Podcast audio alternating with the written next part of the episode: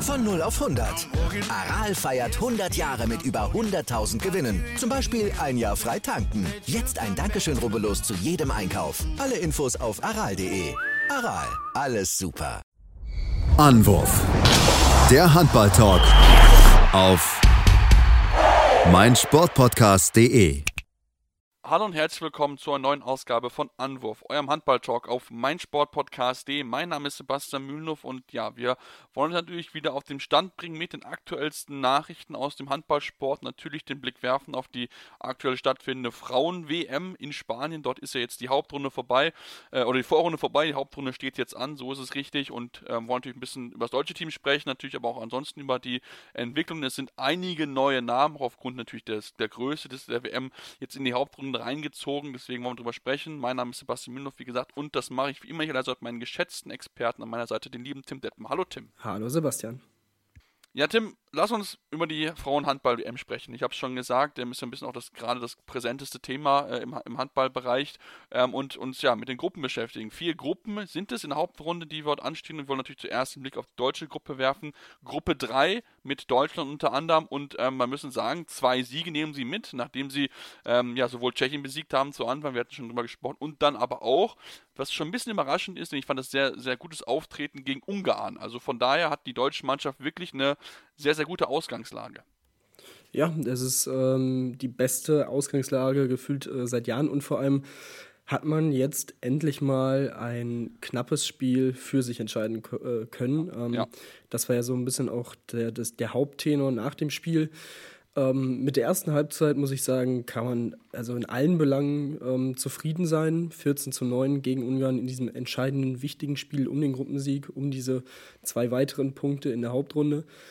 Und danach ist man dann so ein bisschen wieder in alte Muster verfallen, ähm, hat die Chancen nicht richtig genutzt, die Effektivität hat wieder gefehlt. Ähm, aber anders als in vergangenen Turnieren hat man sich dann da wieder rausgekämpft, ging dann eigentlich auch immer wieder in Führung, hat vorgelegt, sodass die Ungarn reagieren mussten. Und ähm, ja, so kann man dann am Ende auch ein bisschen glücklich, weil die Ungarinnen den Ball am Ende wegwerfen, ähm, obwohl sie die Chance hatten, nochmal auszugleichen. Ähm, aber auch da gut gekämpft, ähm, muss man sagen. Die zwei Punkte nehmen sie mit. Sie nehmen das gute Gefühl mit, so ein Spiel dann auch mal endlich gewonnen zu haben. Und das könnte ja auch so ein kleiner Knotenlöser sein, ähm, auch im Kopf für weitere so enge Duelle, in denen es um was geht, wie zum Beispiel eben gegen Dänemark, die ja auch mit vier Punkten in diese Hauptrunde einziehen. Und ähm, ja, jetzt hat man mit dem Kongo natürlich erstmal das, den, den leichtesten Gegner, den vermeintlich leichtesten Gegner, der auch definitiv zu schlagen ist. Und wenn man dann mit sechs Punkten in die letzten beiden Spiele reingeht, ist das auf jeden Fall schon mal ähm, ja, ne, ein sehr, sehr großer Schritt in Richtung Viertelfinale. Ja, auf jeden Fall. Also da, da bin ich, bin ich absolut bei dir. Ähm, wie gesagt, natürlich, du hast es angesprochen, es war ja, ein bisschen auf und ab in dem Spiel, wie man es auch so ein bisschen kennt. Gut, gut, wichtig natürlich, dass man am Ende das Spiel gewonnen hat, aber klar, natürlich muss man sich steigern. Wurfquote, Wurfprozent von 53 Prozent ist nicht sonderlich gut. Auch die Torhüterin, die eigentlich bisher ganz gut sind. Ich bin vor allen Dingen von Katharina Filter sehr beeindruckt, die echt, echt gut spielt bisher. Ähm, muss natürlich ein bisschen, ein bisschen mehr kommen. Die hatten da nur 25 Prozent, nur 8 gehaltene Bälle. Also da ähm, müssen das Team noch ein bisschen mehr unterstützen, müssen auch Unterstützung vom Team bekommen. Ähm, aber insgesamt hast du recht, es war wichtig, glaube ich, gerade für den Kopf einfach dieses Spiel zu gewinnen, auch wenn es nicht schön war, sag ich es mal so. Also wirklich, man hat wirklich wieder das Gefühl, okay, die schmeißen jetzt hier wieder das, das weg, das ist, ist so, aber ähm, ja, sie haben es am Ende retten können, ganz, ganz wichtig. Was ich auch gut finde, ähm, das hatten wir in den, beim Herrenbereich haben wir das ja definitiv so, dass wir tolle Außenspieler haben. Das habe ich jetzt das Gefühl, dass wir es ja auch so langsam bei den Frauen gefunden haben. Julia Meithoff, Winnie spielt ein starkes Turnier, ähnlich auch wie Alina Grisels. Also ähm, das ist positiv auf jeden Fall. Ja, absolut. Die Entwicklung ist auf jeden Fall zu erkennen. Man merkt, dass äh, einige Spielerinnen jetzt schon die erste, zweite, vielleicht sogar dritte Saison in der Champions League spielen und international unterwegs sind. Ähm, dass äh, Spielerinnen natürlich wie Emily Bölk, Dina Eckerle, Alicia Stolle auch im Ausland unterwegs sind. Auch das ist natürlich fürs Niveau dieser Mannschaft sehr, sehr wichtig. Und ähm, ja, das, das sieht man auf jeden Fall. Also dementsprechend trotz dessen, dass es ja auch vor diesem Turnier, das darf man ja auch nicht vergessen, einen gewissen kleineren Umbruch auch wieder gab und ein paar Stützen weggefallen sind aus den vergangenen Jahren äh, mit Julia Binke und Kim Navicius, muss man sagen, dass sich das spielerische Niveau gefühlt schon angehoben hat. Und das ähm, ja, war vielleicht nicht unbedingt so zu erwarten, aber auch positiv ist, dass es eben in äh, solchen Tälern äh, in solchen in den Spielen ähm, dann die, die Mentalität auch da ist, immer gekämpft wird über 60 Minuten, auch wenn das dann vielleicht hier und da mal nicht so schön aussieht, ähm, handballerisch. Aber auch das ist ja, ja alles noch im äh, Rahmen und muss man der Mannschaft ja auch irgendwie zugestehen, äh, dass sie sich immer noch weiterentwickeln muss und weiterentwickeln wird über diese Spiele. Und von daher, ähm, das ist schon deutlich äh, vielversprechender. Ja, auf jeden Fall, da, da bin ich absolut bei dir, ähm, dass es auf jeden Fall vielversprechend aussieht und ähm, ja, wie gesagt, ist doch noch nicht alles Gold, was glänzt, aber es ist zumindest, glaube ich, schon mal ein Schritt in die richtige Richtung. Ich bin auch gerade von dieser Stolle ein bisschen enttäuscht, muss ich sagen, dafür, dass sie eigentlich ja bei einem guten Verein spielt in, in, Ungarn, ist die Wurfquote absolut unterirdisch, 33 Prozent nur. Ähm, da muss sie sich dringend steigern. Also das ist einfach zu wenig bei einer Spielerin ihrer Klasse. Ähm, da muss sie sich klare Situationen suchen, bessere Würf, Würfe nehmen, besser auf die Torhüterin achten, damit sie sich, ähm, ja, also eins von vier jetzt zum Beispiel in Ungarn ist einfach zu wenig. Dafür hat sie zu viel Qualität einfach, um das äh, ja in der Form einfach dann noch so, so wegzuschmeißen. Also bin ich sehr gespannt, inwieweit sie sich da auch in der, in der Hauptrunde steigern kann. Und du hast schon ein bisschen auch angesprochen, die Hauptrundengruppe, die wir, die wir ja haben, ist ja durchaus eine, eine machbare aus deutscher Sicht. Also wenn wir uns das angucken, du hast schon gesagt, ne, mit, mit dem Kongo, die zum ersten Mal überhaupt in der Hauptrunde sind, äh, Südkorea und die schwere Mannschaft aus Dänemark. Also das wird mit Sicherheit schwierigste Gegner, aber auch da hat man ja Glück, die Ideen hat man am Ende. Also von daher ist es eigentlich vom Spielplan her absolut wieder perfekt für die deutsche Mannschaft. Ja, man steigert sich vom Niveau wieder in, äh, in den drei Spielen. Also, wie gesagt, die Mannschaft aus dem Kongo, du hast es gesagt, das erste Mal in der Hauptrunde überhaupt dabei. Ähm, auch natürlich dank des, äh, des ähm, Modus. Ja. Aber ähm, ja, das ist auf jeden Fall ein Pflichtsieg. Korea, das wird schon eine unangenehmere Aufgabe. Die sind schon ähm, ja wirklich seit eigentlich ja Jahrzehnten wirklich eine sehr, sehr gute asiatische Mannschaft. Und ähm, die darf man nicht unterschätzen. Auch da muss man über 60 Minuten, möglichst, möglichst über 60 Minuten konstant spielen und auch diesen Kampf annehmen. Ähm, und dann läuft alles äh, auf dieses Duell gegen Dänemark am letzten Spieltag hinaus, ähm, vielleicht um den Gruppensieg. Ähm, je nachdem, wie, wie sich die Dänen in den Spielen vorher schlagen ähm, gegen Ungarn und Tschechien. Das ist für die natürlich jetzt auch nochmal ein anderes Kaliber. Ähm, vor allem natürlich die, das Spiel gegen die Ungarin. Ähm, also von daher, ja, du hast es gesagt, es ist wirklich, der Spielplan ist wieder sehr pro Deutschland konzipiert und ich bin da guter Dinge, dass man wirklich eine realistische Chance hat und auch das Ziel haben sollte, in dieser Gruppe ähm, ja, Erster zu werden. Warum denn nicht? Ja, auf jeden Fall. Also die, die dänische Mannschaft muss heute am Mittwoch, wo unser Podcast, wo wir aufnehmen und wo auch rauskommen wird, gegen Ungarn ran. Das ist natürlich schon mal eine andere Aufgabe als Deutschland jetzt mit Kongo. Deswegen ähm, ja, müssen sie so natürlich sofort voll da sein. Das ist für sie sehr, sehr wichtig. Und wie gesagt, die, die Chancen sind gut, denn sie sind ja auch in der unteren Hälfte.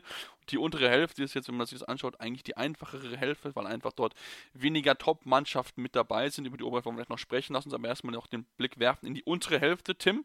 Denn dort könnte es hinter Spanien in Gruppe Hauptgruppe 4 den Gastgeberinnen eine Überraschung geben, denn die anderen beiden europäischen Teams in der Gruppe, Kroatien und äh, Österreich, beides zwei Siege. Österreich jetzt wieder mit einem positiven Corona-Fall, was sie auch schon vor dem Turnier auch ein bisschen äh, ja, begleitet hat. Also ähm, da könnte passieren, dass Brasilien, Japan oder Argentinien wirklich den Sprung ins Viertelfinale schafft. Ja, das ist ähm, nicht auszuschließen. Also die Brasilianerinnen haben sich bisher echt tadellos ähm, sind sie aufgetreten haben vier Punkte mitgenommen in dieser Hauptrundengruppe. Das ist natürlich schon mal ähm, ein Faustpfand für sie. Die Japanerinnen haben Kroatien geschlagen in der Gruppenphase, dementsprechend die zwei Punkte mitgenommen. Also die darf man nicht unterschätzen, die sind sehr, sehr gut drauf. Ähm, und ja, auch da sieht man natürlich die Entwicklung, hat man bei den Männern ja schon gesehen, auch im Hinblick auf Olympia im vergangenen Sommer ähm, und auch bei den Frauen hat sich das echt ähm, gut weiterentwickelt und ähm, dementsprechend vor allem natürlich für die Österreicherin ist es eine unfassbar bittere Situation. Äh, der Trainer schon vor dem Turnier mit Corona ähm, außer Gefecht gesetzt. und konnte gar nicht erst mitreisen. Ähm, da habe ich gelesen, dass sie es so, dass er mit der Bank verbunden ist. Das ist natürlich dann auch nicht so optimal. Es ist schon mal besser als nichts und bespricht dann auch vor der Halbzeitpause mit seinen äh, Co-Trainern vor Ort, was genau dann gesagt wird und dem Team mitgegeben wird. Aber ja, also ständig neue Fälle, ähm, das ist echt bitter. Bisschen fragwürdig natürlich auch, dass wenige Stunden nach einem positiven Test die Mannschaft trotzdem spielen durfte, spielen konnte. Vor allem, wenn man das mit den Männern vergleicht, ja. wo ja jetzt in den letzten Wochen aufgrund von positiven Tests einige Spiele verschoben werden mussten. Aber gut, da wurde auch vom Österreich. Oder verschoben wurden, sagen wir es sagen so. Die Liga hat es entschieden und dann war es gemacht. Ja, ja, gut, aber das, also, dass die IHF da jetzt nicht so viel Bock drauf hat, ein WM-Spiel abzusagen, verschieben kannst du sowieso nicht. Alle. Äh, irgendwie ja. dann auch verständlich, so in die Richtung hat äh, einer vom österreichischen Verband auch ja, argumentiert, äh, dass eben da gewisse Interessen halt auch bestehen. Von daher, gut, muss man dann so hinnehmen. Hoffentlich ja, bleibt es dann in der österreichischen Mannschaft, auch wenn es, also auch das ist schon bitter und schlimm genug. Ähm, aber ja, das ist eine sehr, sehr interessante Gruppe. Wie gesagt, die Spanierinnen auf dem Papier, auch mit dem Heimvorteil natürlich, gelten als Favoritinnen. Aber auch sie hatten ja auch hier und da ihre Schwierigkeiten schon reinzukommen in dieses Turnier. Aber ähm, ja, das ist ähm, definitiv eine interessante Gruppe, auch wenn es die vermeintlich schwächste von den Vieren wahrscheinlich ist. Da bin ich, das würde ich dir auch zustimmen. Wie gesagt, die vermeintlich schwächste. Ähm, aber gut, wie gesagt, das ist alles möglich. Ähm, Spanien muss heute Abend gegen Japan ran.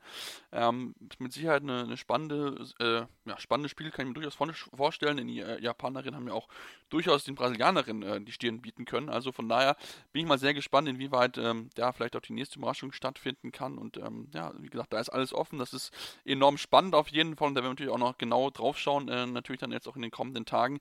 Ähm, und wollen jetzt den Blick in die obere Gruppenhälfte oder die obere Hälfte werfen, in die Todeshälfte, wie man sie vielleicht nennen kann, denn dort sind ja gleich fünf Mannschaften, die alle die Medaille gewinnen können: Norwegen, Niederlande, Schweden, Frankreich und Russland. Das sind alles absolut Top-Teams, die halt in zwei Gruppen aufgeteilt sind und wovon eine definitiv äh, auf der Strecke bleiben wird. Ähm, deswegen ist es umso spannender, wenn wir jetzt mit Gruppe 2 anfangen, dass Niederlande und Schweden, die auch in einer Gruppe gewesen sind, unentschieden gespielt haben. Ne? Unentschieden gespielt jetzt am äh, Dienstagabend und das ist natürlich jetzt in die Gruppenkonstellation macht es natürlich jetzt nochmal spannender, denn ähm, da wird es dann vielleicht am Ende sogar noch aufs Torverhältnis ankommen. Also das ist dann wirklich ein richtig, richtig heißer Tanz. Ja, absolut. Also das war ja das ähm, gefühlt einzige Spiel in dieser Gruppe, in der Vorrundengruppe der Niederländerinnen und Schweden, die das irgendwie ja wirklich spannend und interessant war und es hat, ja. man hat abgeliefert. Ähm, spielt natürlich Norwegen jetzt schon so ein bisschen in die Karten, dass sie sich da gegenseitig die Punkte weggenommen haben. Aber nichtsdestotrotz, also da ist natürlich in den direkten Duellen Norwegen, Niederlande, Norwegen, Schweden alles drin. Ähm, gut, gegen Kasachstan und Puerto Rico ähm, sollte man auf jeden Fall die Spiele gewinnen können. Rumänien ist dann natürlich eine unangenehme Geschichte. Ähm, sie sind immer noch ein solides Team, ähm, auch wenn äh, Neago, glaube ich, dieses Mal nicht dabei ist. Nee, ähm, genau, also von daher ist es natürlich nicht das Rumänien, nicht komplett das Rumänien der letzten Jahre, aber immer noch eine sehr, sehr unangenehme Mannschaft und von daher vielleicht stolpert äh, einer der drei Favoriten dann doch irgendwie über Rumänien. Äh, auch wenn es, selbst wenn es nur ein Na Punkt gut, ist. zwei. Es können, können nur noch zwei sein, ja. weil Norwegen ja gewonnen ja, hat. Stimmt. Äh, das, das stimmt. Also, wie gesagt, Norwegen hat da die Hausaufgaben schon erfüllt quasi und diesen äh, Stolperstein aus dem Weg geräumt. Aber ja, das ist äh, sehr, sehr, sehr, sehr spannend, dieser, dieser Kampf.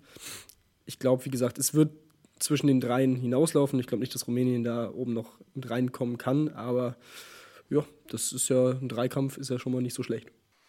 Auf jeden Fall, und das ist ja auch das, was man vor dem, ja, vor dem Turnier durchaus erwartet gehabt, dass es durchaus ein Dreikampf werden kann und das natürlich jetzt das Unentschieden der Niederländerin gegen die Schwedin, das natürlich so spannend ist, macht es natürlich für uns als neutrale Zuschauer natürlich auch mal umso spannender und wie gesagt, Rumänien sollte man mit sicher nicht außer Acht lassen. Die Niederländerinnen dürfen sich direkt zu Anfang äh, damit messen am, äh, am Donnerstag, ja, heute ist Mittwoch, morgen Donnerstag, genau, ähm, spielen sie gegen die, während äh, Norwegen das einfache Spiel gegen Puerto Rico hat ähm, und die Schwedinnen gegen Kasachstan spielen müssen. Also ähm, das ist, sind da für die beiden letztgenannten auf jeden Fall die einfacheren Gegner, muss man da glaube ich schon äh, so konstatieren. Aber natürlich auch schön zu sehen, dass es auch kleinere Mannschaften natürlich auch bedingt durch die Größe auch geschafft haben. Ich denke, für Puerto Rico und Kasachstan ist es der größte Erfolg in ihrer Handballgeschichte, dass sie eine Hauptrunde erreicht äh, haben. Ähm, und ähm, ja, mal schauen, vielleicht äh, können sie ja überraschen, glaube ich jetzt nicht, aber vielleicht ist es für die Zukunft für sie eine wichtige, ja, wichtigen Lernschritt, den sie mitnehmen können, dass sie das, was wir auch beim letzten Mal so ein bisschen gesagt haben, dass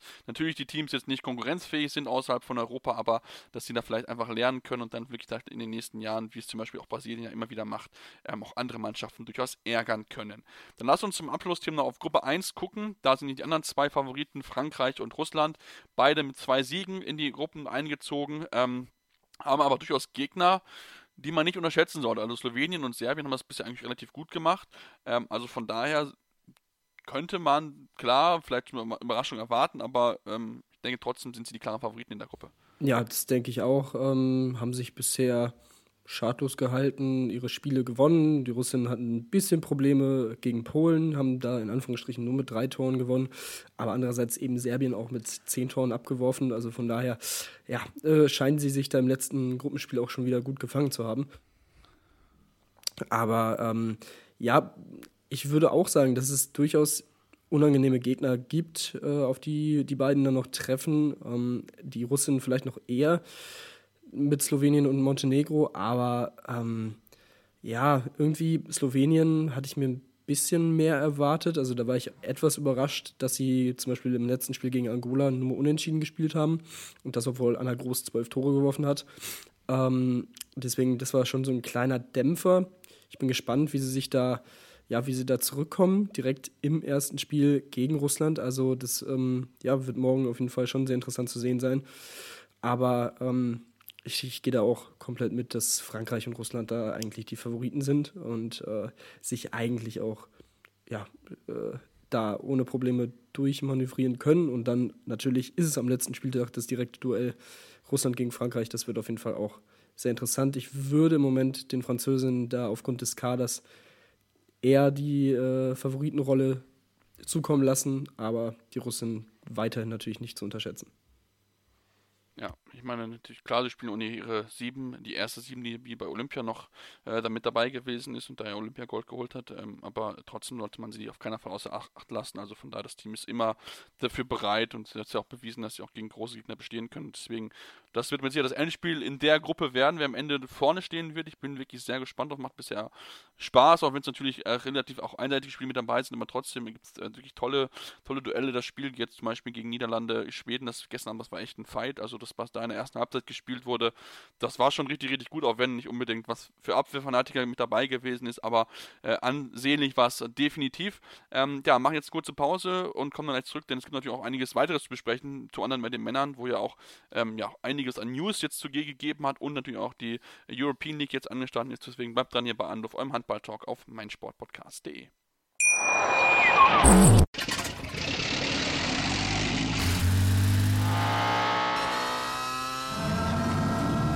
Von 0 auf 100. Aral feiert 100 Jahre mit über 100.000 Gewinnen. Zum Beispiel ein Jahr frei tanken. Jetzt ein Dankeschön, rubbellos zu jedem Einkauf. Alle Infos auf aral.de. Aral, alles super. Ja, und jetzt kommen wir zurück und wollen uns jetzt mit den Herren beschäftigen, denn auch da wird gerade natürlich ein bisschen Handball gespielt und ähm, wollen uns mit dem ja, europäischen Wettbewerb beschäftigen, mit der European League der im zweiten, der zweitklassigen Wettbewerb im europäischen Handball ähm, und äh, ja, die deutsche Mannschaft beschäftigen. Zwei waren ja am Start, nachdem ja Berlin aufgrund von, glaube mittlerweile sind sieben positiven Tests nicht antreten konnte. Das Spiel gegen Fadi Winterthur ist jetzt verschoben worden. Ähm, ich weiß nicht, ob es dieses Jahr noch wiederholt werden soll oder dann erst nächstes Jahr. Hängt ein bisschen davon natürlich ab, wie weit die Spiele dann wieder äh, aus Quarantäne rauskommen. Aber wahrscheinlich wird es schon erst nächstes Jahr werden, denn die anderen Spiele sind für den 14. angesetzt und ob bis dahin das Team wieder spielfähig ist, muss man mal definitiv abwarten. Tim, lass uns den Anfang machen mit dem SC Magdeburg, die ja bisher ungeschlagen sind in der, in der Gruppe und haben auch gegen Nexe ja nichts anbringen lassen.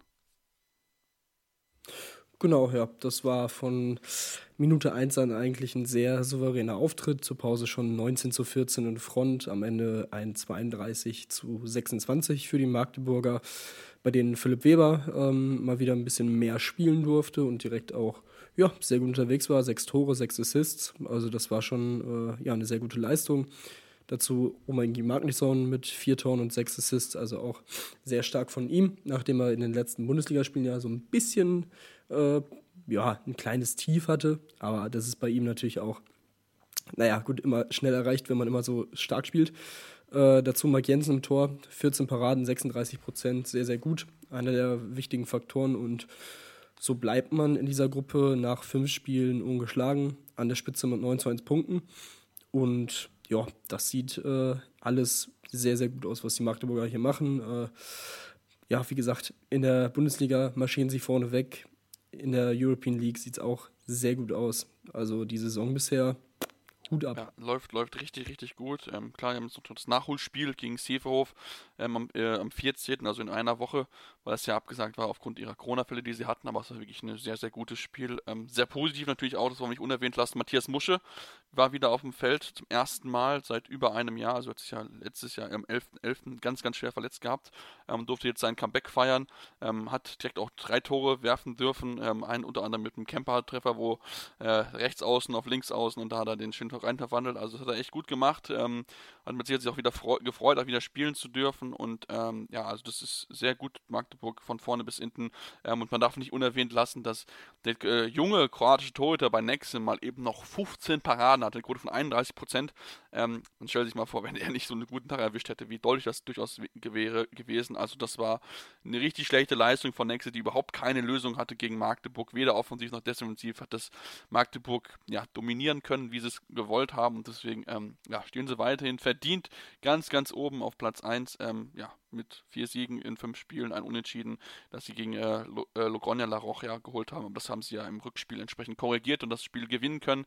Ähm, deswegen sieht es für sie da aktuell sehr, sehr gut aus. Ja, kurz im Blick natürlich auf die Berliner Gruppe. Ähm, wie gesagt, das Spiel steht hier nicht an gegen Plotsch. Und das Spiel wurde gegen Winterthur abgesagt, so ist richtig. Ähm, trotzdem sind sie weiterhin ganz, ganz oben mit fünf Siegen in fünf Spielen, mit zehn Punkten vorne äh, vor Plotsch und dann natürlich auch äh, Toulouse Handball und dann, äh, ja, sieht das sehr, sehr gut aus. Spannend ist es in Gruppe B. Und Gruppe B ist auch die Gruppe, wo TBV Lemgo Lippe mitspielt, die ja ja, das schon sehr, sehr gut machen. Also ich würde schon behaupten, dass sie eigentlich die, den Einzug in die nächste Runde so gut wie sicher haben, denn die ersten vier Teams kommen weiter und aktuell haben sie sechs Punkte Vorsprung auf ähm, den fünf Platzierten, äh, Medvedi, Chevskov Medvedi. Ähm, also von daher sieht das sehr, sehr gut aus. Jetzt gegen Gokgutme haben sie zwar verloren, äh, knapp mit, oder relativ deutlich mit 34 zu 28, aber ich hatte eigentlich das Gefühl, dass sie sich das mehr, das Leben selbst schwer gemacht haben, sage ich so.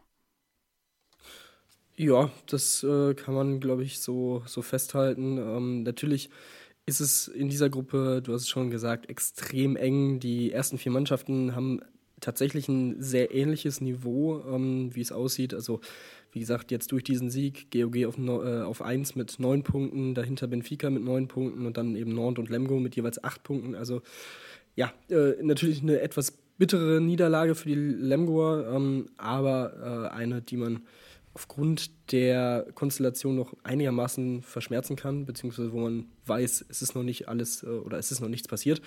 Ähm, aber ja, man hatte eigentlich eine gute Wurfeffektivität von 61 Prozent, nur ein bisschen schlechter als die von den Dänen. Ähm, ähnliche Gegen Gegenstoßtore, ähm, Anzahlen 11 zu 9 für die Dänen. Also das war eigentlich ein relativ ausgeglichenes Spiel, auch was die Paraden anging. Da hatten die Lemgoer sogar noch eine mehr. Also ja, irgendwie ein bisschen, bisschen bitter, dass sie das dann am Ende auch so deutlich auf dem Papier verloren haben. Ähm, das, wie gesagt, obwohl die Flügelzange Elison Zerbe mit 14 Toren wieder mal aufwarten konnte. Ähm, ja, irgendwie verstehe ich es auch nicht so, nicht so ganz, aber gut, äh, ist vielleicht manchmal einfach ja, so. also sagen wir es ehrlich, ich habe es mir auch angeguckt, es ist einfach, sie haben sich einfach das selbst das Leben schwer gemacht, weil sie halt offensiv viel zu viele Bälle einfach hergeschenkt haben. Also sie haben wirklich äh, gute Phasen gehabt, wie in der, in der ersten Halbzeit, wo sie dann äh, innerhalb von den 15-0-Lauf hatten, das ausgeglichen haben, nachdem sie wirklich schwach gestartet sind, ähm, aber können halt dann dieses Niveau halt nicht halten, sondern halt rutschen wieder in ein Loch rein, ähm, äh, Gok kann wieder wegziehen auf 15 zu 10, das machen sie sehr, sehr gut, das haben sie wirklich gut gespielt in der Phase, ähm, weil sie das wirklich auch sehr gut ausgenutzt haben, dann zu Beginn der zweiten Halbzeit Lemgo immer wieder unter Unterzahl gewesen. Dadurch hat natürlich auch der Rückstand nicht kleiner werden können. Und im Endeffekt, wie gesagt, sie haben sich so ein bisschen ja, selbst geschlagen im Endeffekt, weil sie offensiv einfach zu viele Fehler mit dabei hatten. äh, Gerade der Rückraum ähm, war das wirklich sehr, ja, sehr schwach. Also ich glaube, in den ersten 15 Minuten gab es ein Tor aus dem gebundenen Spiel das ist viel zu wenig. Also dafür ist die Qualität eigentlich im Kader zu hoch, da müssen sie mehr machen, ähm, aber sie müssen halt dann auch Lösungen einfach finden. Wenn sie halt eine, eine kompakte, bewegliche Abwehr, wie es auch die, äh, die Dänen gestellt haben, so ist es nicht. Ähm, ich möchte jetzt auf keinen Fall auch die Dänen irgendwie kleinreden, aber ähm, da habe ich mir mehr erwartet. Und das ist mir schon mal gegen, auch gegen äh, Chefskov, war mir ist auch aufgefallen, letzte oder vorletzte Woche, wo sie ähnliche Probleme hatten. Und da merkt man vielleicht auch schon, dass es noch ein junges Team ist, die dann noch in solchen, äh, in solchen Situationen abgezockter werden müssen, sage ich es mal so, wenn sie mal so eine ja, Abwehr haben, die natürlich auch mit Top-Leuten gespickt ist. Also Matthias Gitzel war, ist mit dabei. Also das sind echt Top-Leute. Ähm, auch ich fand Emil Lerke überragend mit sieben Toren bei elf Versuchen. Also echt richtig, richtig tolles Spiel gemacht. Das muss man auch auf jeden Fall erwähnen. Aber ähm, wie gesagt, es war nicht unmöglich dort zu gewinnen. Das will ich jetzt mal, mal so in den Raum stellen. Aber sie haben sich halt das Leben selbst ein bisschen schwer gemacht. Und deswegen, die haben sie am Ende verloren. Wie gesagt, jetzt Platz 4 mit acht Punkten. Liegen sie aber auch nur ein Punkt hinter Platz 1. Also von daher, das ist noch alles möglich in dieser Gruppe. Vier Spiele stehen noch an. Und ähm, ja, das werden noch vier, vier ganz, ganz spannende Spiele dort, die auf jeden Fall in dieser Gruppe anstehen. Da bin ich sehr gespannt, wer am Ende ja, die, welchen Platz belegen wird. Also es ist wirklich noch äh, spitze auf Knopf, ähnlich wie es auch in Gruppe D ist. Ähm, da sind auch die ersten vier nur drei Punkte auseinander. Schaffhausen auf vier und Un, äh, Usam Nim auf Platz 1 mit neun Punkten. Also das ist schon eine echt spannende Gruppe auch da. Also von daher gibt es damit ja noch einiges an spannenden Spielen. Wie gesagt, jetzt nächste Woche gibt es auch die Nachholspiele, die noch offen sind, sofern das möglich ist. Und dann ähm, geht es dann im Februar wieder weiter. Tim, lass uns ähm, trotzdem noch über andere Themen sprechen, denn es gibt noch genug News, die wir zu besprechen haben, die es jetzt seit unserer letzten Aufnahme gegeben hat. Ähm, unter anderem haben die Rennecker-Löwen ein paar Vertragsverlängerungen bekannt gegeben und einen Abgang.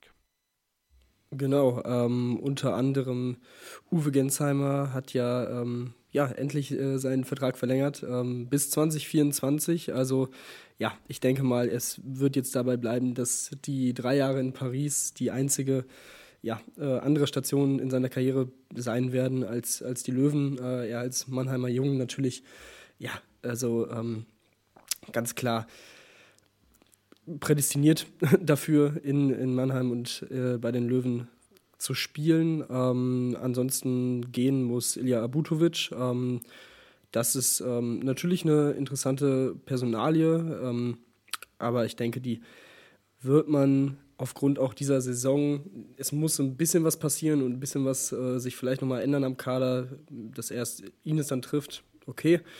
Äh, dazu hat man Nikolas Katzianis und auch Nik Niklas Kirkelöke weiter an sich gebunden. Ähm, vor allem Katzianis ist natürlich äh, ja, so ein bisschen der, der perfekte Retter in der Not gewesen über die ja, letzten anderthalb Jahre. Und wir haben ja auch schon häufiger über die, die Situation auf der Torwartposition gesprochen und die Verletzungssituation. Es ist, will ja nicht abreißen. Ähm, und von daher, ja, ist es auf jeden Fall schon mal, schon mal ganz gut, dass sie ihn weiter verpflichten konnten und an sich binden konnten, ähm, um da Sicherheit zu haben. Er scheint ja von diesem Fluch äh, irgendwie so ein bisschen ausgeklammert zu sein bisher. Das kann aus Sicht der Löwen natürlich auch gerne so bleiben und aus seiner Sicht natürlich auch. Und von daher, ähm, ja, äh, Kontinuität im Kader schon mal, schon mal nicht so schlecht. Und ähm, auch, ja, alles drei wichtige Spieler für die Mannschaft, auch in der nächsten Saison dann. Ja, auf jeden Fall sehr, sehr wichtig. Ähm, dass, dass sie ihn haben halten können. Und ähm, ja, ich bin da, bin da wirklich sehr gespannt. Jetzt Abutovic hat mich jetzt nicht unbedingt überrascht, muss ich ganz ehrlich zugeben. Ähm, denn so richtig, richtig, glaube ich, hat man da nicht so ganz glücklich gewesen, zumal er auch nur so limitiert ist eigentlich auf die Abwehr. Ähm, aber es sind zumindest jetzt Zeichen, die gesetzt worden sind, die mit Sicherheit auch in Abstimmung mit Sebastian Hinze getroffen worden sind, ähm, wie der Kader auch dann für die kommende Saison ausstehen wird. Denn wie gesagt, da ist mit Sicherheit noch einiges an Arbeit, den man dort äh, ja, investieren kann in diesen Kader. Dem lass uns über eine, oder eine bzw. zwei weitere Personalien, die hängen ja irgendwie indirekt oder direkt eigentlich zusammen sprechen, die es jetzt äh, bekannt gegeben sind. Ähm, Dienstag und zwar hat der THW Kiel Peter Overby vom HC Erlangen verpflichten können für die kommende Saison. Dadurch muss Pavel Horak gehen und Erlangen sagen, muss natürlich entsprechenden Nachfolger holen, den sie aber schon verpflichtet haben. Genau, ähm, direkt am heutigen Morgen wurde bekannt gegeben, dass äh, die Erlanger Svein Johansson, isländischen Nationalspieler, verpflichtet haben zur nächsten Saison. Kommt aus Dänemark, äh, vom dänischen Erstligisten Sonderjyske. nach Mittelfranken und ähm, ja, Raul Alonso hat vor Ort in Dänemark mit ihm gesprochen und ihn vom HCE überzeugt ähm, und ja, wie man merkt, auch mit Erfolg. Und ja, jetzt hat man einen 22-Jährigen auf dieser Position als Nachfolger, denkt also auch schon langfristig. Ich denke, der wird sich dann auch, äh, wird auch die Zeit bekommen, sich zu entwickeln, hat sich in Dänemark relativ schnell auch an das Niveau gewöhnt und ist in kürzester Zeit zum Stammspieler und Abwehrchef geworden. Also kann in beiden äh, Bereichen ähm, eine wichtige Rolle spielen. Ich denke, das erhofft man sich in Erlangen natürlich auch. Und von daher, ähm, ja, interessanter junger Spieler wieder für die Bundesliga. Ähm, das ist schon mal ganz, ganz schön zu sehen. Ja, auf jeden Fall. Wer sich wundert, bei mir fährt gerade der Krankenwagen um mein Haus vorbei. Ähm, also das ist nichts Schlimmes. Ich lebe noch, bei mir ist alles gut, aber scheinbar ist da halt äh, bei mir ist ein Pflegeheim um die Ecke, deswegen scheinbar vielleicht dort irgendwie ein Einsatz. Ähm, ja, zurück zum Handball. Ähm, ja, wie gesagt, ich finde es auch spannend, gerade Sven Johansen, die Präsidentin, das schon angesprochen, inwieweit er dort die Nachfolge natürlich antreten kann. Das ist natürlich keine einfache Aufgabe, die dort Peter, oder keine einfache Lücke, die dort Peter Oberby hinterlässt. Ähm, aber wir wissen ja, dass äh, Stefan Kretschmer überzeugt ist, dass Erlangen da oben angreifen wird und deswegen bin ich da sehr gespannt, ob genau dieser Spieler dann auch dabei helfen wird auf diesem Weg, den Stefan Kretschmer ihnen gemalt hat, auch wenn ich da noch ein bisschen skeptisch insgesamt bin. Ähm, ja, lass uns dann noch ähm, auf eine weitere Personal in der Bundesliga zu sprechen kommen, denn am Sonntag wurde bekannt, dass äh, der TSV Hannover Burgdorf einen neuen Spieler verpflichtet hat. Und zwar durchaus einen fähigen Mann. Branko Vujovic kommt vom Kielce aus Polen, also vom polnischen Topverein. Das ist schon ein Statement, Tim.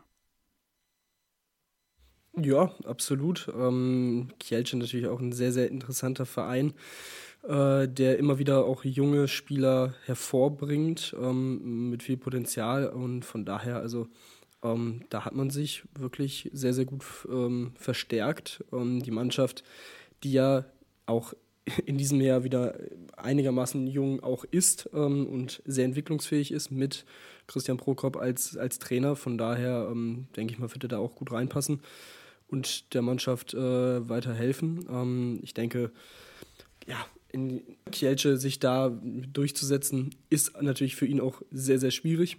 Ähm, aber ähm, ja, wie gesagt, in Hannover wird man sich über ihn freuen. Ja, definitiv, das glaube ich auch. Da wird man sich über ihn drüber freuen. Das ist sowieso gerade ja ein bisschen, da auch einige Verträge auslaufen, sehr spannend zu beobachten, was dort äh, ja insgesamt äh, abgeht dann in, in, äh, in, Hannover. Lass uns zum Abschluss noch über zwei weitere internationale Personalien zu sprechen bekommen, denn Westbrem hat einmal zwei Be äh, Personalien bekannt gegeben, zwei Vertragsverlängerungen mit Peter Nenadic und Patrick Li Ligetvari, ich hoffe, ich habe es richtig ausgesprochen, äh, ungarische Nationalspieler. Ähm, beide bleiben noch mindestens bis 2023. Ja, und äh, beide ja auch wirklich wichtige Spieler in diesem durchaus auch aufgeblähten Kader, wenn man so sagen kann, der ja vor allem qualitativ sehr, sehr breit aufgestellt ist. Ähm, ja, interessant, dass, äh, dass die beiden weiterhin da sind. Ähm, von Peter Nenadic hat sich auch dort noch äh, immer weiter weiterentwickelt, ähm, seitdem er von den Füchsen Berlin dorthin gewechselt ist. Und ja, Liget Vari als äh, ungarischer Nationalspieler natürlich auch sehr an den Verein gebunden. Ähm, Nenadic bis 2023 jetzt unter Vertrag, Liget Vari sogar bis 2024. Also auch da sehr, sehr langfristig. Natürlich großes Ziel, weiterhin die Champions League zu gewinnen, immer beim Final Four dabei zu sein. Das ist ja eigentlich so das, äh, das Selbstverständnis des Vereins und ich denke, da werden beide auch ähm, ja, ein großer Teil in der Zukunft sein, offensichtlich. Und ähm, denke, das, das, sollte, das sollte auf jeden Fall passen und ja, anscheinend passt es für beide Seiten natürlich auch. Ja, so sieht es aus, ähm, dass das für beide Seiten passt und ähm, ja, mal gucken, ob sie endlich diesen Traum, den sie haben, wirklich schaffen können und ähm, ja, wie gesagt, der Traum ist da, ob es wirklich funktioniert. Ich habe meine erheblichen Zweifel immer noch, aber wir werden es äh, mal beobachten. Und kommen wir zur letzten Personalie, vielleicht so ein bisschen überraschendste Personalie, denn Didier Denard hat einen neuen ja, Trainerjob gefunden und zwar wird er Nationaltrainer von Saudi-Arabien. Dem das natürlich für die, für die kleine Handballnation Saudi-Arabien natürlich ein, ein dickes Ding. Trotzdem würde ich jetzt keine Wunderdinge von ihm erwarten wollen.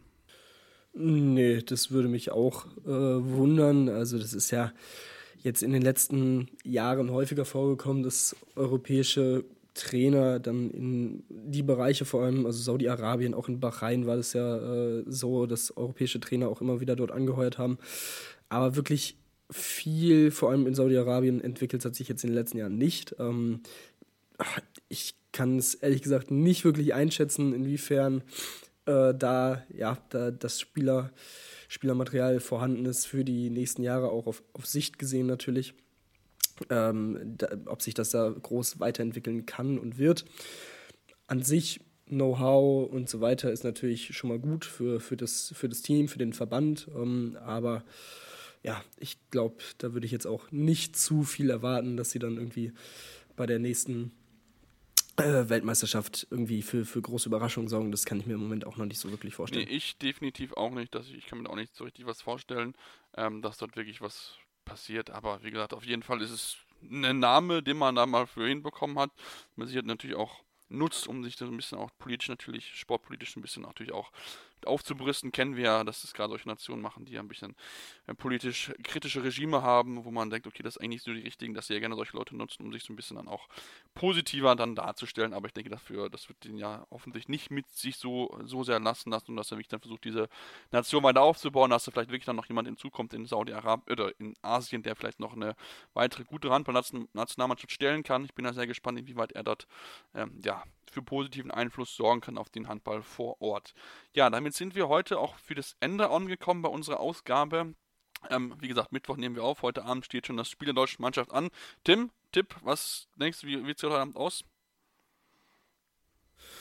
Ähm, ja, gute Frage. Wie deutlich ähm, wird's? Ich denke, ja, also ich hoffe, ich hoffe natürlich auf einen, erneut auf einen zweistelligen Sieg, also so wie in den ersten beiden äh, Gruppenspielen, ähm, dass man sich da nochmal vor allem offensiv, dass man vor allem effektiv ist offensiv und äh, da die Torfrau aus dem Kongo nicht so, nicht so gut dastehen lässt, äh, auch wenn es dann vielleicht eine deutlichere Niederlage ist. Deswegen, ja, sage ich jetzt einfach mal so ein 35-20, das wäre doch, äh, doch ganz angenehm.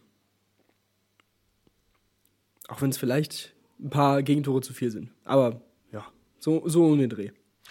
Ja, also ich denke auch, dass wir einen klaren Sieg sehen werden. Ich hätte es auch mal so auf so 10, 15, vielleicht sogar 20 Tore Unterschied gesagt, aber ich bin mal gespannt. Ich lasse mich sehr überraschen auf jeden Fall. Ich hoffe, dass die deutsche Mannschaft gut kommt, äh, Selbstvertrauen sammeln kann auf jeden Fall, ganz, ganz wichtig und ähm, dass sie dann natürlich dann auch mit Selbstvertrauen in die nächsten Spiele reingehen können und dann natürlich auch gegen Dänemark entsprechend das Selbstvertrauen haben, was sie dann auch brauchen, um dort den Gruppensieg sich zu holen. Ja, damit sind wir am Ende heute angekommen, unsere Ausgabe. Wir wünschen, äh, hoffen, dass es gefallen hat. Wenn es euch gefallen hat, natürlich gerne einmal Feedback geben. Ähm, ne, positives, gerne auch kritisches Feedback äh, und Rezensionen lassen bei iTunes, in liebsten 5 Sterne, wie gesagt, ähm, und weiterhin uns folgen auf Twitter die Möglichkeit mit dem Handle seppmars56, ist bei mir und beim Tim ist es tim-23 20. Dort die Möglichkeiten werden wir euch natürlich updaten, wie es dann auch beim Spiel insgesamt läuft und ähm, natürlich auch gerne auch von euren Freunden, euren Freunden von unserem Podcast erzählen und dann, ja, gibt es uns dann die Tage wieder hier. Wie gesagt, versuchen jetzt ein bisschen regelmäßig noch hinzubekommen zur Handball-WM und dann schauen wir mal, wie sich die deutsche Mannschaft in der Hauptrunde schlagen wird und ob sie dann wirklich die Träume von einer Medaille oder von einem Halbfinale dann sich wirklich erfüllen. Deswegen, ähm, ja, bleibt uns gewogen hier bei Anruf am Handball-Talk auf meinsportpodcast.de.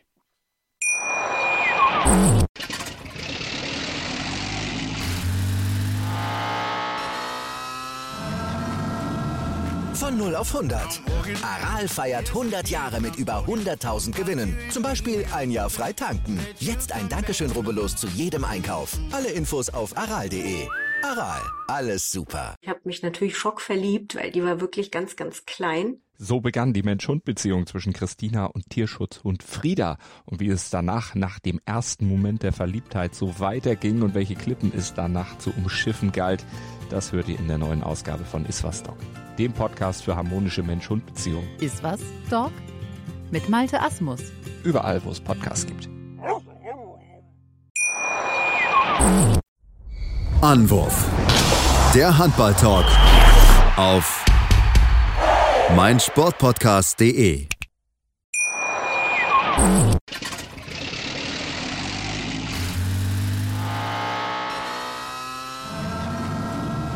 Von 0 auf 100.